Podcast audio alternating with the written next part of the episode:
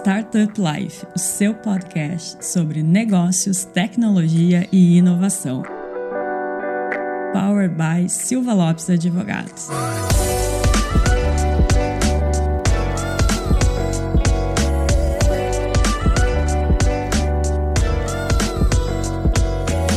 Galera, meu nome é Lion Lopes, esse é o Startup Life, seu podcast sobre negócios, tecnologia e inovação. Estamos aqui em mais um episódio do Minha Jornada, diretamente da Gramado Summit. Então esse barulho, esse ASMR que tu escuta assim da galera conversando, vai rolar ao longo do nosso podcast, mas isso é bom, né? Dá aquela, aquela ambiência boa que o, a Gramado Summit nos traz. E quem não veio sente um gostinho do que foi a feira e quem veio relembra. Exatamente. E a gente aproveitou aqui dentro dessa maré de grandes empreendedores e líderes que estão passando aqui na Gramado Summit, a gente roubou um pouco, né, alguns minutos de um dos grandes players do ecossistema de startups inovação em tecnologia, para a gente conversar um pouco sobre como foi a jornada dele, né, Cris? Exato. Então a gente vai falar aqui um pouco de empreendedorismo, intraempreendedorismo, com ele que é especialista em vendas B2B, em marketing, em relacionamento e negócios, em gestão de comunicação comunidades,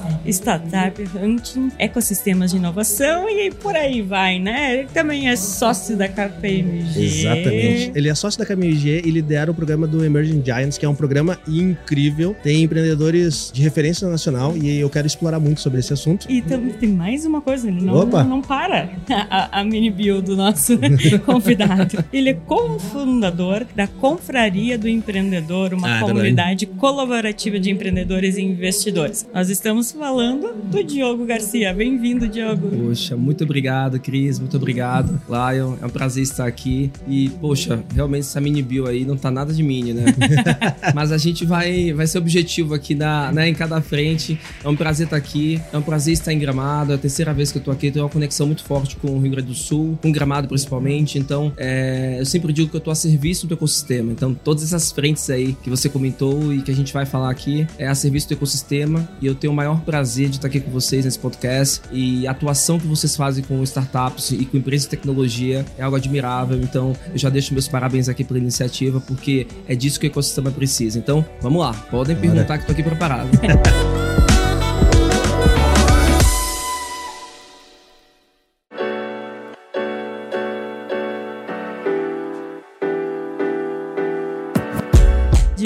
essa série ela é focada muito na pessoa, né? No empreendedor, não tanto no negócio em si. Claro que a gente fala do negócio. Então, trazendo mais o Diogo pessoa mesmo, a gente inicia com a nossa pergunta, pergunta clássica, uh, né? capciosa, um pouco, oh, assim, introspectiva. É, não teve script, tá, pessoal? Eles aqui. É uma pergunta milista, entendeu? Ai, meu Deus. Vai lá. Quem é o Diogo pelo Diogo?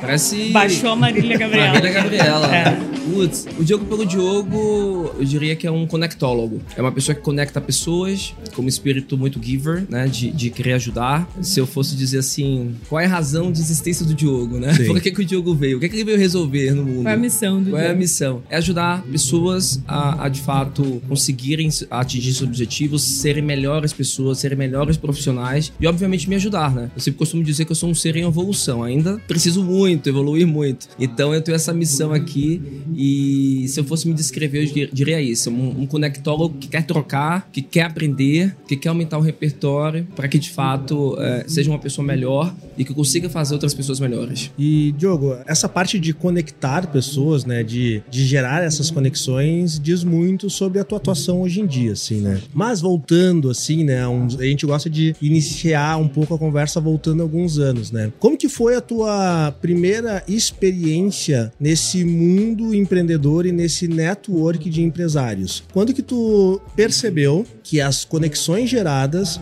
são importantes para o desenvolvimento de qualquer negócio? Eu acho essa pergunta excelente porque diz muito sobre quem é o Diogo e onde está o Diogo, né? A gente sempre se pergunta, né? Por que, que eu estou fazendo isso? Eu sou uma pessoa de tribo.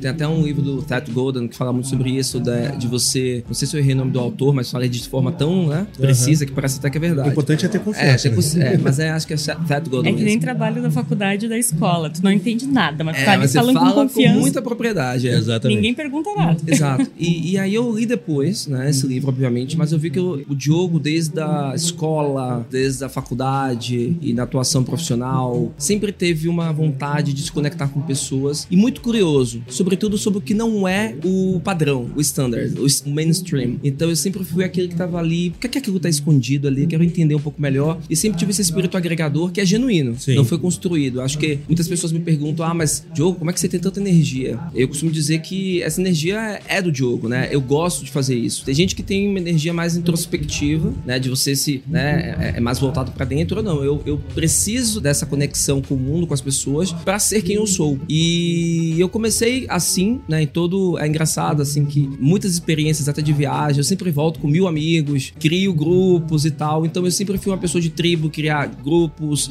conectado com família, enfim. Sempre cultivei relacionamentos, né? Meus amigos na- há um tempo atrás, hoje eu não consigo fazer isso, mas eu ligava pra dar Feliz Natal, sabe? Aquela Sim. coisa, sabe? E aí eu, na, na minha jornada como executivo, primeiramente, eu trabalhei em algumas multinacionais, trabalhei com recursos humanos, fiz, mudei entre áreas, job rotation, naquela época se falava, né? Aquela coisa do trainee, e me vi na área de vendas, porque era uma, uma coisa interessante, porque além de lidar com pessoas, eu resolvia problema de pessoas. E eu precisava estudar as pessoas. E eu tô falando pessoas, tá? Porque eu trabalho com vendas B2B, mas no final do dia são vendas entre pessoas. Perfeito. Então isso, talvez, esse foi o primeiro momento mais profissional de conexão com, com pessoas para você, de fato, trazer soluções. E a partir daí, eu fui criando conexões né, com empresários, com decisores, porque a vida B2B é mais complexa, você tem que lidar com, muitas vezes, com influenciadores que têm um cargo, né, muito mais senior, enfim. Então eu tive que desenvolver muito repertório. E aí eu fui convidado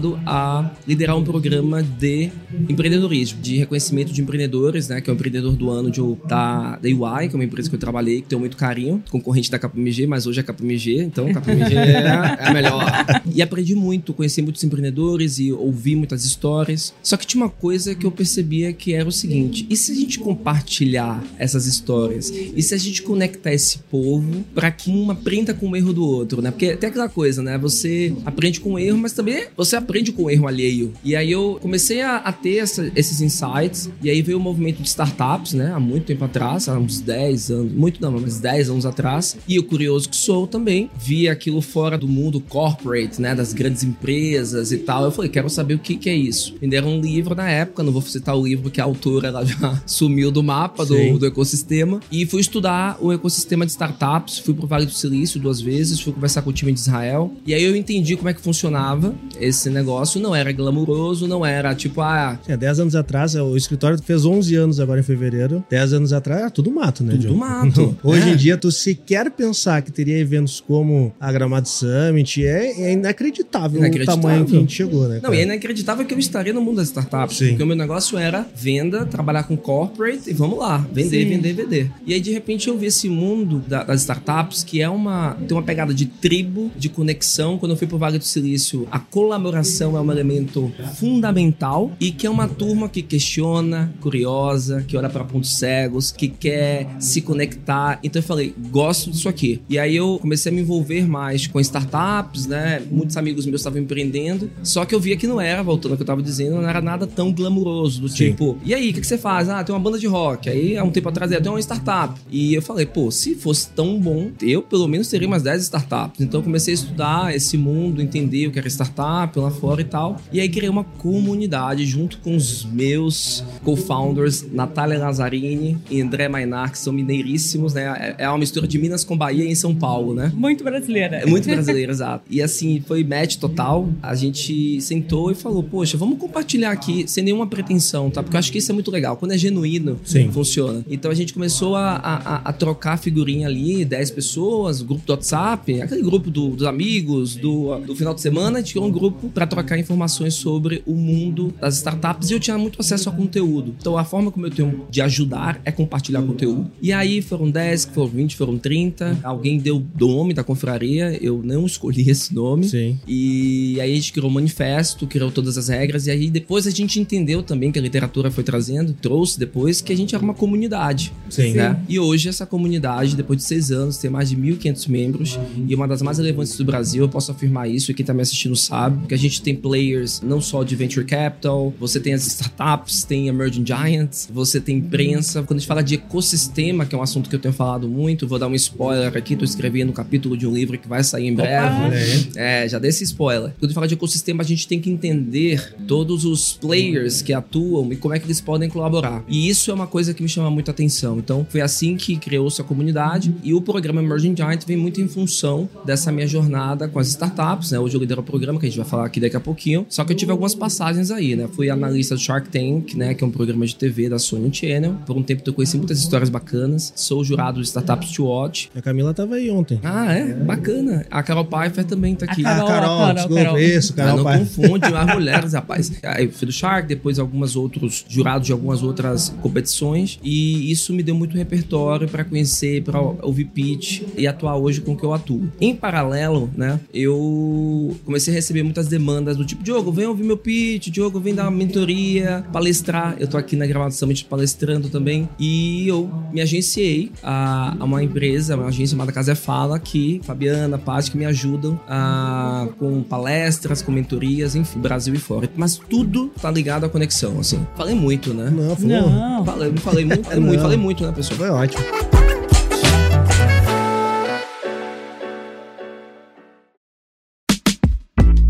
Tem um ponto interessante, né? Tu começou como com vendas, né? E vendas, eu, né, eu falo, todo empresário, todo empreendedor tem que saber vender. E saber vender é saber lidar com pessoas e gerar conexões, né? Então, assim, e independentemente do setor que tu tá, né? Isso daí vai te trazer uma habilidade, uma soft skill muito boa em relacionamento, né? O que que tu aprendeu muito nesse mundo de vendas que hoje tu carrega para criar essas relações, esses relacionamentos como executivo dentro do Emerging Giants? O que que tu fala assim, cara, essa skill que eu tive como vendedor, essa skill que eu tive trabalhando com vendas, eu uso até hoje. Cara, pergunta só boa aqui desse negócio.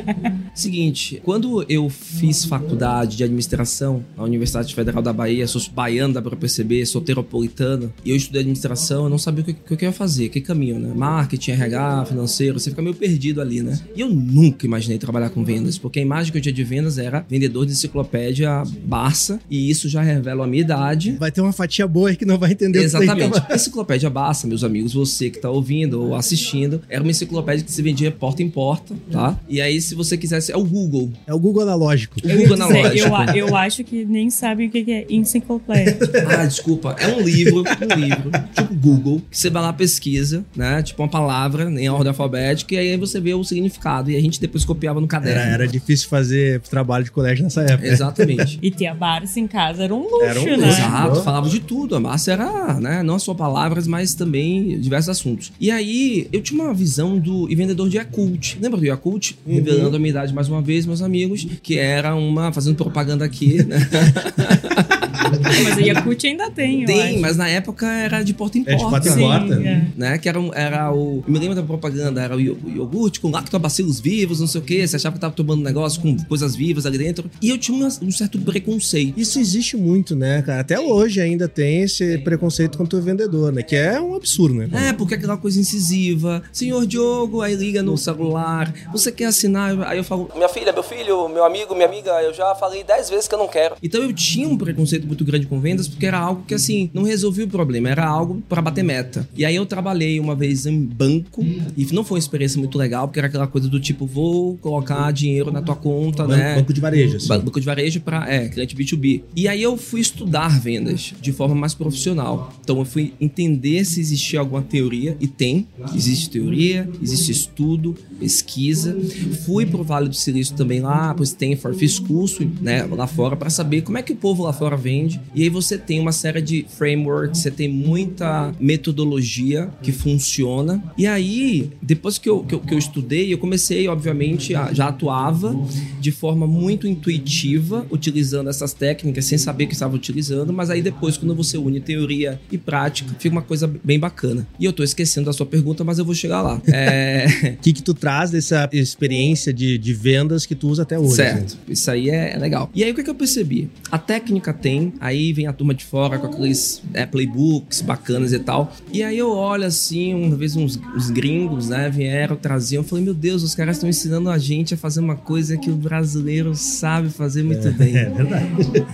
Relacionamento. E aí, quando eu falo nas minhas aulas, quando eu falo nas minhas mentorias, quando eu converso com meus clientes, o que eu preciso entender é a preparação técnica, ela é fundamental. Uma venda B2B, por exemplo, que é o que eu atuo, é uma venda complexa. Sim. Uma venda que demora seis meses, vocês sabem disso, né? Pode demorar seis meses, um ano, dois anos. Então, são tickets maiores, é muito diferente do B2C, que o, a pessoa vai ali no supermercado, troca de sabonete, como que é muito rápido, que é uma venda, né, conectada com trade, com trade market, enfim. E aí, a técnica, ela tem que ser muito bem aplicada. Você tem que estudar o cliente, você tem que criar várias matrizes, enfim, quem quiser, depois me segue aí nas redes, eu vou, vou falar no final para é, capturar um pouco desse conteúdo. Só que tinha uma coisa que era elementar, que era como você se conecta com as pessoas.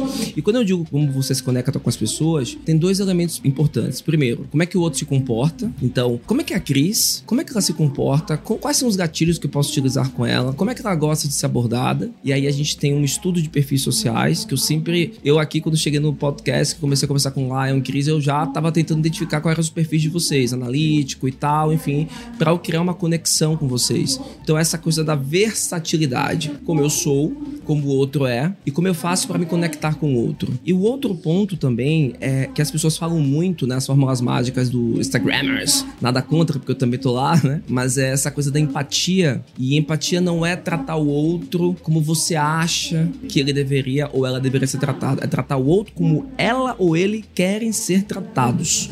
E isso é difícil. Você precisa conhecer, conversar e, mais importante, ouvir.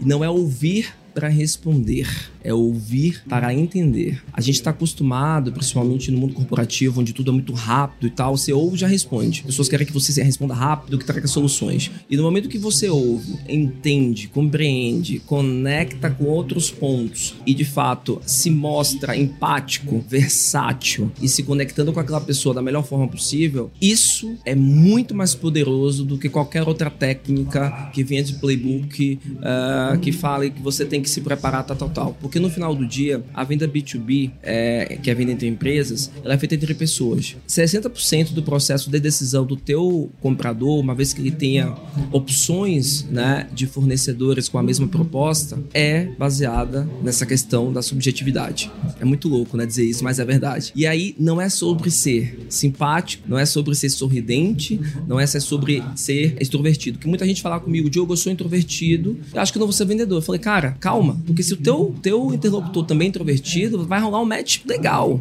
Obviamente, o, o, vendedor ele tem que se comunicar bem, ele tem que estar presente. Quem não é visto não é lembrado, mas você tem que ser relevante para ser lembrado. Tudo que eu faço hoje, Lion, é muito nessa perspectiva de entender o outro, entender a outra e saber como é que eu posso me conectar. E aí, quando a gente fala de vendas, já dando um, um, uma, umas dicas sobre vendas aqui, você não vende para uma empresa, você não vende para Sim. a KPMG, para o Gramado Summit. Você vende para uma pessoa que está ali e ela tem alguma motivação que você precisa descobrir. A motivação pode ser, poxa, vendi para Silva Lopes alguma coisa bacana, mas a Cris, em função disso, ela vai ser promovida. Ou ela vai alcançar um novo patamar dentro da organização, porque o que eu trouxe para ela gerou valor. O Lion, se eu trouxer aquele projeto que ele tanto quer, cara, ele vai ter mais tempo para pensar em coisas estratégicas, gerar mais valor ganhar mais clientes. Então eu sempre penso no que é que a pessoa, que é meu interlocutor, decisor, vai ganhar para que eu possa também criar essa conexão. Baita dica, hein? Exato. Isso não é maquiavelismo, não. Isso é inteligência social. É saber porque você não vende para organizações. Não é uma empresa que tá lá, pelo menos até agora, né? Que tá comprando e sim são pessoas. Então, eu levo isso para tudo. Pra comunidade, pro Diogo, até quando eu é, tô aqui no podcast gravando com vocês, na, na, na KPMG, no programa Emerging Giants, enfim. Então, esse para mim é o segredo e isso tem que ser genuíno. Porque se não for genuíno, as pessoas percebem. E eu percebo logo. Quando é genuíno comigo, eu não tenho um jogômetro que meus amigos dizem. Pô, um negócio que eu achei fantástico. Eu tô, eu tô monopolizando aqui, tá, Cris? Tu lá, sabe que, lá, que pode... Pô, tu pode me interromper aqui. Mas algo que eu achei fantástico, Diogo, é essa capacidade e essa habilidade de observação. Sabe que essa soft skill é muito difícil, né? A pessoa conseguir observar. E daí, para quem é da área de negociação, entende um pouco sobre teoria dos jogos e é como a reação do objeto a ser observado e do observador observador, vai mudando ao longo do tempo, né? E isso é uma habilidade extremamente importante para vendas. Tu saber assim, cara, eu vou ter esse tipo de abordagem e tu automaticamente identificar a reação da pessoa e saber, tá funcionando, continua. Tá errado, muda. E isso é muito difícil de se aprender. Só que a partir do momento que tu tem isso bem desenvolvido, tu começa a gerar um outro tipo de venda que para mim, dentro do mundo empresarial, é a venda mais importante. Tu, tu começa a fazer a criação de relacionamento. Sim. Networking, uma rede muito importante. Quando que tu começou a perceber que esse teu poder de observação estava permitindo a tu criar uma rede muito bem valorosa, assim, com muito valor? Lion deve ter escutado algum outro podcast mesmo, que ele tá com as perguntas. Quando eu brinco com ele que ele é jornalista também, ele diz que Jornalista, não. cara, muda de profissão. Eu me identifico com o Diogo porque eu também sou observador. É o seguinte, eu comecei a perceber isso quando eu me dava conta que eu não era das organizações. Eu não sou da Confra. A Confra não me tem. A KPMG não tem posse sobre mim. Eu estou nas organizações. E aí é engraçado que quando você cria, que é o que eu falo, né? Long term relationship, né? Que é o trust advisor, ou seja, você constrói uma relação para ser um trust advisor, que eu não sei traduzir, seria um, uma pessoa de confiança no Uhum. final do dia, né? Um consultor de confiança, uma pessoa de confiança. A pessoa vai te pedir algo que você não vende. Vou dar um exemplo. Eu vendo consultoria, né, na KPMG, né, consultoria, auditoria para startups, além de obviamente de oferecer mentoria. Na comunidade, né, eu ajudo startups, é, né, com contatos, né, conexões, enfim. E uma vez uma pessoa me perguntou se eu tinha indicação de babá. Eu parei assim, e falei: "Babá? Será que tá errado?" Eu falei: "Será que é alguma coisa de startup, Al- algum termo?" Aí não, babá, babá para meu filho. Eu falei: "Amigo, eu não tenho filho ainda." Ah, não, mas você conhece todo mundo e tudo mais. Então, para uma pessoa pedir uma indicação de babá, que é algo muito sério, que é para cuidar do teu filho, da tua filha, você precisa confiar. E aí eu comecei a perceber, eu falei, não é sobre o que eu faço hoje, não é so- sobre onde eu estou hoje. É o que eu tenho construído de relacionamento com essas pessoas que, independente de onde eu esteja, do cargo do LinkedIn, que, né, os cargos bonitos, CEO da minha própria vida, né, é, vão fazer com que essas pessoas me procurem independente de onde eu esteja. E isso é espetacular, sabe? Quando você consegue capturar isso, as pessoas te procurarem, você fala, putz, eu consegui desenvolver um relacionamento de longo prazo. Mas você também tem que entender que não é com todos que você vai desenvolver esse relacionamento. Por quê? Existem pessoas que não vão se interessar pelo que você faz, por quem você é, e tá tudo bem, como você também não vai se interessar por alguns perfis. Então não é sobre também oportunismo, mas são pessoas que você cria conexões interessantes em função de um projeto, em função de um podcast que a gente gravou aqui, que tá rolando, tá fluindo bem, e você segue no relacionamento, e Deus sabe o que é que vai acontecer.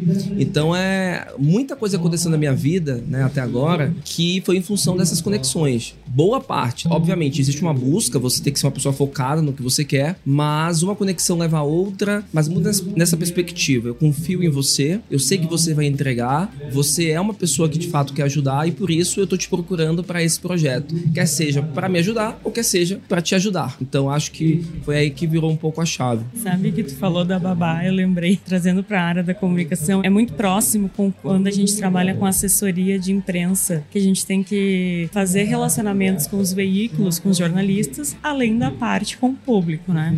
E durante quase seis anos eu, eu trabalhei na Secretaria de Turismo de Porto Alegre. E eu brincava que era o call center de Porto Alegre, porque as pessoas não sabiam alguma coisa e ligavam para lá. E teve uma vez que me ligaram, empresário de um jogador do Inter, que tava chegando no Inter, ligou para perguntar se eu sabia uma casa de luxo, uma mansão, pro jogador morar.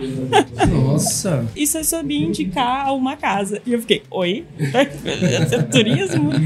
Aí o que, que eu lembrei? Olha, pelo que eu acompanhei, a, a ex-governadora tá vendendo a casa dela. então, dá uma procurada.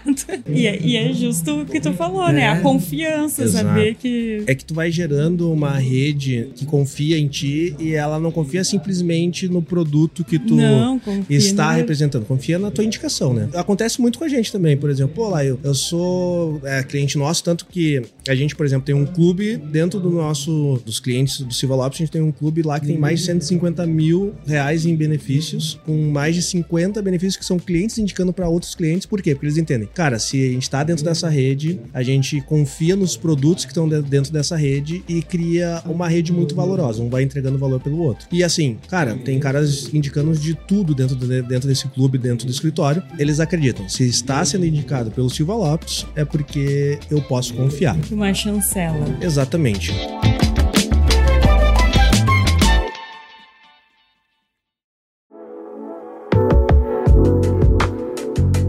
E daí, seguindo um pouco mais, né? Fica um pouco intangível o valor que a gente tem em conexões em rede. E tu conseguiu tangibilizar Opa! Tangibilizar. Tangibilizar, obrigado, Cris.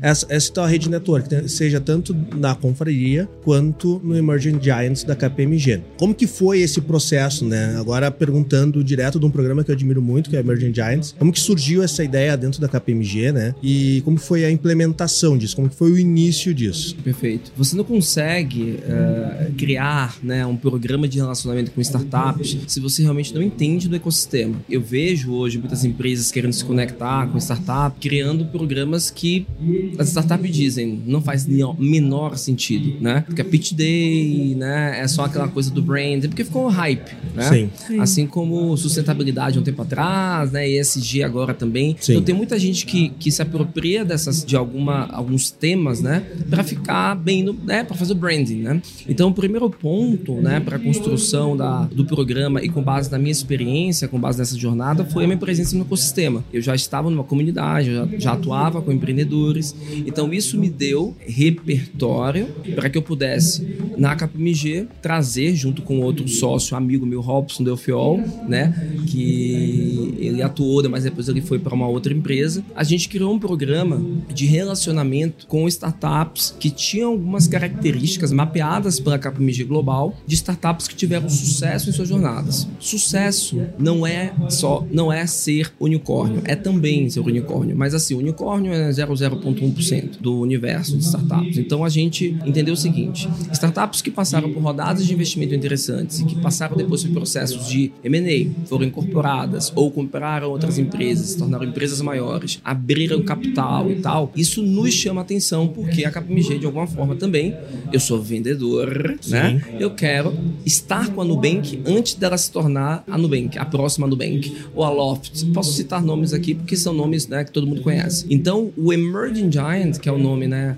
gigante emergente, ele já traz né, essa, essa ideia de startups que estão, já passaram pelo Vale da Morte, elas já se provaram como negócio, resolvendo problema com modelo de negócio azeitado, pricing, e que receberam um investimento, ou seja, tem gente que acredita, tem investidor que colocou dinheiro naquela empresa, e que o próximo passo dela é um passo estratégico. Mas para dar esse passo estratégico, essa empresa também precisa se preparar parar. E aí a gente pensou o seguinte: vamos criar um programa, não é aceleração e tal, simples e objetivo, para pessoas que estão, founders, que estão mega focados em growth, estão mega focados numa agenda estratégica e ajudá-los no que for necessário, sabe? Então a gente tem uma.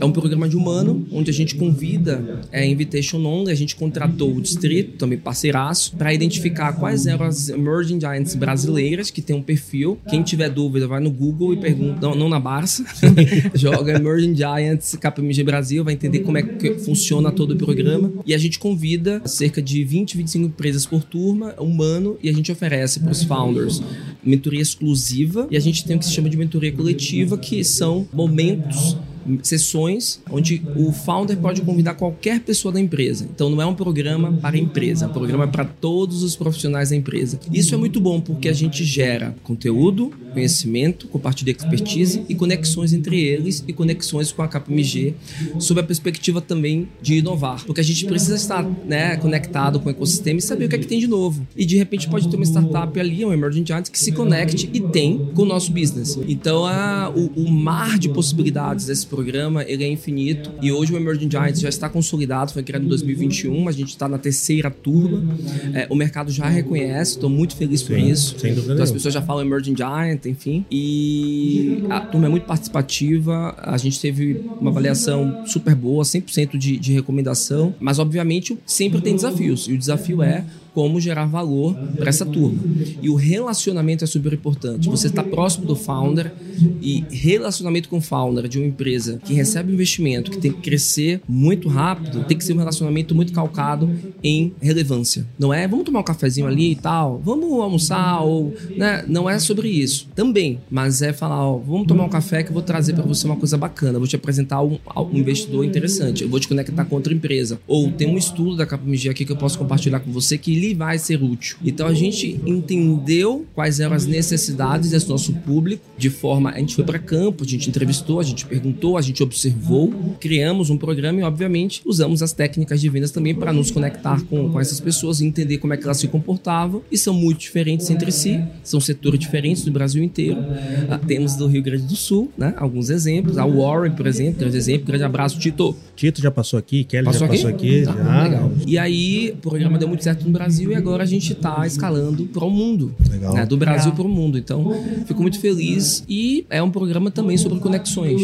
Porque você apenas compartilhar conhecimento, conteúdo, é importante, que você precisa ter, obviamente, repertório. Eles também precisam ter isso para negociação com os stakeholders, mas estar próximo deles, ter o contato humano, entender. Porque muitas vezes o empreendedor ele é solitário, ele tem uma. Sim, né, ele, sim. ele tem uma jornada muito solitária. Então, ele precisa conversar com outras pessoas que entendam até o. Ele quer, ele quer compartilhar as dores com outras pessoas, né? E você precisa desenvolver, mais uma vez, confiança. E você não desenvolve confiança na primeira reunião dizendo que você é uma pessoa do bem, que você tem boas intenções. Não é sobre palavras, é sobre ações e percepções. E aí, quando você consegue, se coloca nesse lugar, acho que o maior ativo hoje da, do programa Emerging Giant, obviamente que a gente tem muitos predicados, eu não estou fazendo propaganda, né? Quem participa pode escrever aqui, se discordar, vai dizer, não, Diogo, você está falando um monte de mentira. É essa pegada do relacionamento, é essa pegada da conexão. E daí também ah, ajuda a promover uma outra coisa que a gente aqui no em off estava conversando sobre abordar esse assunto também, que é o intraempreendedorismo, que muita gente inclusive tem até uma certa um certo preconceito, né? Acha, acha que empreender é só criar o seu próprio negócio, quando não, né? A gente pode fazer um intraempreendedorismo e ser muito bem sucedido. É, eu tive as duas experiências, né? Eu posso dizer que eu sou empreendedor porque eu criei uma comunidade e essa comunidade hoje ela é monetizada, existe uma frente monetizável, mas eu não cuido, quem cuida é é a Natália Lazzarini, minha sócia. E então a gente empreendeu, a gente criou uma comunidade, a gente criou um, um negócio e também fui intraempreendedor muitas vezes e falei muito sobre esse tema. E quando você estuda empreendedorismo, né, a escola lá dos behavioristas, né, que traz a ideia de que empreendedorismo é comportamento e os economistas que trazem a perspectiva de que empreendedor é quem gera riqueza, você vai entender os tipos também de empreendedorismo. Então, você falou do intraempreendedorismo, mas eu tenho que falar do empreendedorismo social, Sim. que é super importante. A gente tem que ter empreendedor na área pública para poder trazer projetos que transformem a sociedade e que resolvam os problemas da população. A gente tem que ter empreendedor que vai da economia real, que é o Sim. que traz a maior, o nosso maior PIB, né? Sim. né? Que é o cara que tá no supermercado, que é o cara que tá na rua, a farmácia, enfim. A gente tá falando do empreendedor autônomo, né? Que ele tem o negócio dele, ele é advogado, é, é- o escritório é ele mesmo. Então, assim, o empreendedorismo, ele não tá apenas focado na startup, né? No, no founder de startup, porque ficou o hype. Então, todo Sim. mundo remete a ideia do empreendedor a alguém que trouxe algo tecnológico. Não. Uma pessoa que tem um negócio, por exemplo, uma loja, sabe muita coisa, conhece muito o cliente, tão, tão quanto alguém que está desenvolvendo um aplicativo novo para o público X. São formatos diferentes, são propostas diferentes. E o intraempreendedorismo, ele acontece quando você tem autonomia, quando você tem o buy-in, que é, é o tipo é o ok da liderança para você poder fazer algo diferente na organização. Então isso eu tive a sorte, mas eu busquei também, também isso você tem que provocar, porque a gente tem que entender também o seguinte, não dá para dar uma de ah, eu vou ser intraempreendedor e questionar o status quo porque eu vim aqui para isso. Não. Se uma empresa como a KPMG centenária deu certo e deu muito certo até hoje, a ponto de ser uma Big Four, ela fez muita coisa certa. Sim. né? E agora não vai ser o Diogo ou Que qualquer outra mudar. pessoa que vai chegar e vai dizer vamos revolucionar. Não. Eu tenho que tomar proveito de tudo isso que já, já aconteceu e vou trazer coisas diferentes, intraempreendendo e principalmente evangelizando. Mas evangelizar não é nem uma palavra tão. Eu acho que não é nem a melhor palavra, mas é se conectando e mostrando para as pessoas que trazer a inovação, fazer as coisas de forma diferente podem fazer com que a empresa seja mais produtiva, eficiente, né, e entre outras coisas. E uma algo que eu trago assim bem importante sobre o intraempreendedorismo é muitas vezes você existe uma, uma, uma cobrança, né, do tipo, ah, você é da área de inovação, está empreendendo, cadê os resultados? E eu sempre digo, traga quick wins, que são ganhos rápidos. Porque se você tra também trabalha numa perspectiva de inovação a longo prazo, do tipo, vamos inovar, né, aquele papo todo, fiz mil cursos, fiz universidade XPTO, MBA lá onde, e isso você só vem com ideias, né, e projetos e tal, as pessoas podem até aceitar, mas se você não traz resultado, e aí eu, o background de vendas foi muito importante para mim, você não consegue convencer as pessoas. Então, é fato, se você traz algo novo, isso gera eficiência, gera receita no curto prazo, por, por mínimo que seja, você vai conquistando o teu espaço ali. E foi assim que aconteceu com o programa Emerging Giants, que é um, de alguma forma, é um, um empreendedorismo, mas também é uma startup que eu criei dentro. Mas eu tive que me relacionar com meus sócios, meus stakeholders e mostrar para eles, olha, no primeiro ano ano, a gente está aqui investindo em relacionamento, mas a gente já vendeu projetos. E aí você consegue trazer mais pessoas para essa frente e aí aos pouquinhos você vai construindo algo que pode ser muito grande daqui a algum tempo. Mas eu sempre digo isso, né? Não adianta você querer empreender, trazer coisas maravilhosas que você estudou se você não olha o entorno e entende que é até para sua própria sobrevivência naquele ambiente, você tem que mostrar valor. E mostrar valor também é gerar receita, vender, porque nenhuma empresa sobrevive sem vendas. Então, Perfeito. eu sempre digo, sem vendas não tem empresa, não tem gente, não tem nada. Sim. Então, é, é, é o princípio de tudo.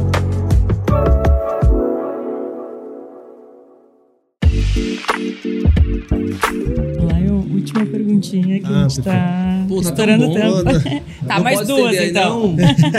Mas o, um ponto uh, que eu. Já que o Diogo. A gente preocupa contigo, Diogo, de aproveitar a feira, mas já que o Diogo me deu a, a, a, o sinal verde, eu quero fazer Pode uma pergunta. Tu trouxe dois pontos muito importantes na, pra mim nessas últimas falas que tu teve. Um ponto, né? A gente não paga boleto só com conexão, então é importante a gente metrificar isso se está gerando resultados. E o segundo ponto que eu achei muito legal quando tu estava explicando sobre o programa Emerging Giants é que para a gente gerar essas conexões, para a gente gerar essa comunidade, para a gente gerar uma rede boa de networking valorosa, a gente sempre tem que entrar com a cabeça primeiro em Give First. Pô, esse cara tá lendo minhas coisas. Você viu, tá lendo meu livro, né, brother? Então eu queria que tu falasse um pouco sobre Give First pra nós, cara. Poxa, era pra, era, era pra eu entrevistar o Lion aqui, né? Vamos inverter aí, produção. Eu vou entrevistar o Lion. Cara, é exatamente isso. Exatamente isso. Em qualquer ecossistema, né? E esse é o tema do que eu tô escrevendo agora, que você for entrar, vamos entrar no ecossistema do Rio Grande do Sul, do, do Medellín, da, da China, da Índia. Aí você olha a big picture picture lá do ecossistema e você vê as empresas, né? Aí você vê, não vou citar aqui pra, porque senão vai ser muita propaganda, mas tem empresa X, tem aceleradora, tem um hub, tem startups, tem corporação, tem governo, o setor público. E aí você fala, não, eu vou me conectar com essas empresas, né? Eu acho engraçado quando a pessoa fala, e vou fazer negócio lá. E aí uma coisa que eu sempre provoco é o seguinte: primeiro que as empresas são formadas por pessoas. Então não é sobre se conectar com as empresas, é se conectar com as pessoas. E outra, os ecossistemas, sobretudo de inovação e empreendedorismo, eles são muito dinâmicos. Então, hora você é investidor, hora você é empreendedor, hora você é acelerador, hora você é líder de comunidade, enfim, ou tudo ao mesmo tempo, como eu, que faço algumas coisas ao mesmo tempo. Então, quando você se conecta com o ecossistema, você não vem com a perspectiva de giver, que eu trago da obra do Adam Grant, né, que é o livro Dar e Receber, recomendo para que vocês possam ler. Ele traz exatamente isso, os perfis, o Sim. giver, o taker e o matcher, nas relações, sobretudo profissionais. O giver é aquele que se doa para ajudar de forma genuína. O taker é aquele que quer levar vantagem, ou seja, eu tô aqui porque eu quero algo de você. Não, não estou tão disposto a trazer algo, dar algo em troca. E o matcher é o famoso tomar lá da cá. Eu só te dou alguma coisa se você me der. E aí o que, é que ele constatou por meio de diversas pesquisas e, e não foi só o Adam Grant, eu também vivi e várias pessoas viveram, né? Quando você vai numa perspectiva de giver, de se doar, de contribuir, sobretudo quando você entra no universo novo, você vai criando ali uma rede rede que se conecta com a natureza humana. Gratidão, pertencimento, retribuir, que é muito subjetivo. E, e não é que você gera dívidas com as pessoas, mas as pessoas se sentem bem em retribuir. Isso é da natureza humana. Se você faz bem a alguém, se você ajuda a pessoa, ela vai querer te ajudar de alguma forma. E nessa jornada de você é, ser giver, aí entra o que você falou. Você faz negócio. Porque as pessoas vão trazer negócios para você. De forma genuína. É a melhor forma de capturar lead. Grava essa frase. Ser giver é a melhor forma de capturar lead. Só que o giver tem um limite. Se você é giver o tempo inteiro, você não consegue nem focar no que você tá fazendo. Imagina você ajudando todo mundo e não se ajudando, né? Então você tem que ter um limite. O Adam Grant traz isso num gráfico. E aí ele traz os outros perfis, né? Que é o matcher e o taker. Não que eles sejam ruins, mas é que tem um momento que você tá mais taker, tem um momento que você tá mais matcher. Só que para entrar no novo ecossistema, que é a pergunta do Lion, é preciso ser giver. Porque não adianta você querer tomar proveito de algo, de pessoas que não te conhecem. E ela fala, mas peraí, o Diogo chegou agora, tudo bem, é KPMG, tem comunidade, tal, tal, tal, vai fazer isso acontecer, já quer meus contatos, já quer entrar pela porta da frente, quando na verdade você tem que chegar, é, tem não. Você pode chegar e falar, no que é que eu posso ajudar vocês? Eu tenho interesse em investir, eu tenho interesse em fazer negócio, mas eu tenho algumas coisas aqui que podem ser interessantes. E aí? Aí, vamos ouvir vamos contribuir. É muito mais fácil. Excelente pergunta. Isso é uma, uma aula, assim. É difícil as pessoas terem esse tipo de percepção e a importância é que isso, é, isso eu falo, ele, ele tem efeitos angulares, assim, né? Então, então, assim, tu começa gerando valor num ângulo pequeno nesse primeiro momento, só que isso a longo prazo, a, a boca do jacaré vai aumentando, né? Esse efeito angular. Então, eu começo gerando valor aqui, depois eu gero um pouco mais de valor para um parceiro, para um cliente, para quem for. Quando tu vê ao final, né, de anos de relacionamento, tu tem um, uma geração mútua de valor muito grande que tu nem conseguiu perceber que tu ia buscar isso que tu ia em algum momento ter a ser um taker. Então, assim, no momento que tu gera valor agora, a longo prazo, o que tu recebe de volta tende a ser muito maior do que tu se doou naquele primeiro momento, né? Ele tem um efeito de, vamos brincar na, de juros sobre juros, né? Exato.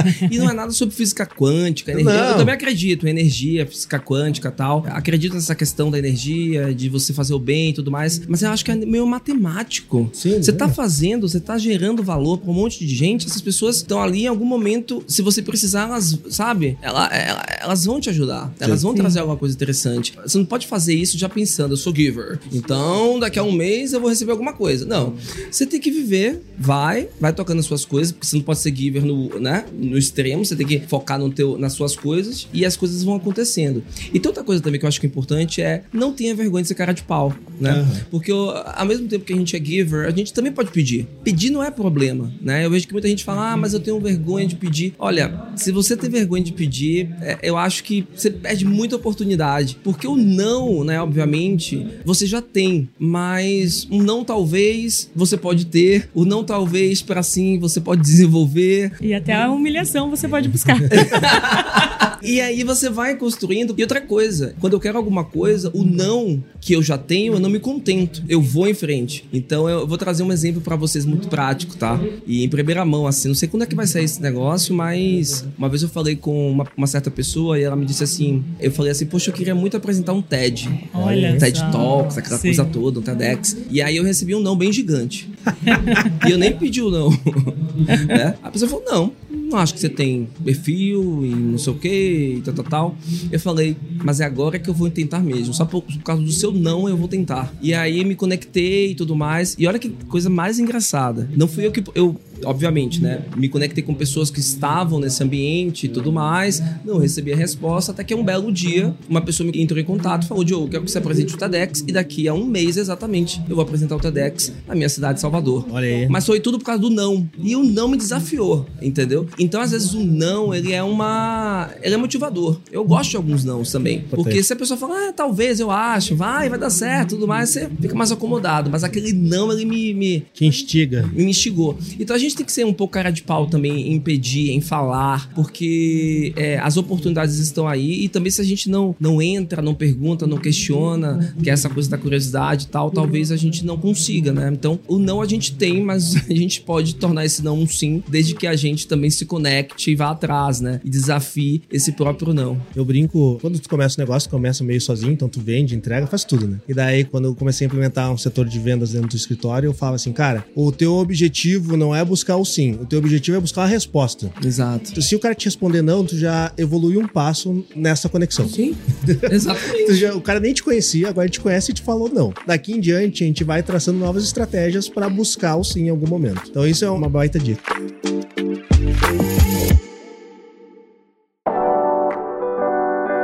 Pra gente conseguir liberar o Diogo aqui para conhecer e, e, participar mais aqui da, da feira. Pô, Diogo, muito obrigado. Foi uma aula, foi cara. Foi uma aula, foi uma troca, porque esse cara tá, vocês estão mega preparados. Né? preparados não, vocês estão muito por dentro do tema, Sim. porque ele falou coisas, acho que ele leu alguma coisa. Na verdade, também, Diogo, a gente chama o pessoal pra uma consultoria gratuita. A gente diz que é uma entrevista, é, mas na real é. a gente tá aqui. Hum, nada. Eu vou chamar Silva Lopes, eu quero uma consultoria também, umas coisinhas aí.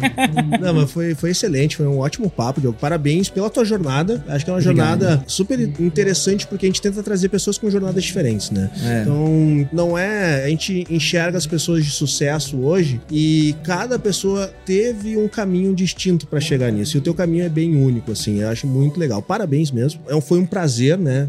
Ter esse tempo para conversar contigo. E eu abro espaço aqui para tu deixar o teu recado e tua mensagem final aqui para nossa audiência. E se as pessoas quiserem conhecer mais sobre o Diogo como pessoa, como que faz para acessar, ou se quiser conhecer mais sobre os outros programas, sobre a confraria, sobre sobre o Emerging Giants, também como que faz. Então, muito obrigado, Diogo, deixo o espaço final aqui para você. Perfeito. Muito obrigado, Lion e Cris, vocês foram muito gentis. Quero agradecer a Silva Lopes pelo convite. Muito legal mesmo. Eu passarei mais uma hora com vocês aqui. eu tenho uma conexão muito forte com o Rio Grande do Sul, porque foi em Porto Alegre a primeira vez que eu subi a um palco, na URGS, né, na universidade, que eu falei, caraca, eu vou ser palestrante. Então eu tenho uma história, ali foi o meu day one, né? Então eu tenho uma história muito legal com o Rio Grande do Sul, então já participei de muitos eventos aqui, Gramado, Porto Alegre. E a minha noiva é gaúcha, acredita? Então eu, às vezes eu falo um oxente bate, né? Então é, é um prazer estar no ecossistema gaúcho e contribuir, porque não só a comunidade da Confra tem, né, tem muitos empreendedores aqui, investidores, como também o programa Emerging Giants tem startups. Então eu tô a serviço do ecossistema gaúcho para ajudá-los, para trazer insights, enfim. E os meus contatos, vamos lá, né? Que vocês podem acessar no Instagram, Diogo Garcia BC, B de bola de casa, repetindo Diogo Garcia BC. No LinkedIn eu tô como Diogo Garcia também. Vocês vão perceber lá, a foto tá um pouco melhorada, aquele Photoshop, mas sou eu. E recentemente eu lancei um website onde eu coloco tudo lá meu. Podcast, vou colocar o podcast de Boa. vocês também. Se chama diogogarciacorreia.com.br. Simples assim. Me acessem se quiserem tirar dúvidas por lá, trazer insights, enfim. Serão todos bem-vindos e bem-vindas. Muito obrigado. E é isso. Para facilitar a vida de quem tá nos ouvindo ou nos assistindo, a gente põe tudo aqui na legenda, tá todos esses links. Pois é, leia na legenda, né? Clica no link. Exatamente. e encaminha pros amigos. É. Curte, compartilha. Exato. Chegamos então ao fim de mais um Minha Jornada aqui no Startup Life. Então, para quem tá nos ouvindo, nos ouvimos no próximo episódio. Para quem tá nos vendo, nos vemos no próximo episódio. Tchau.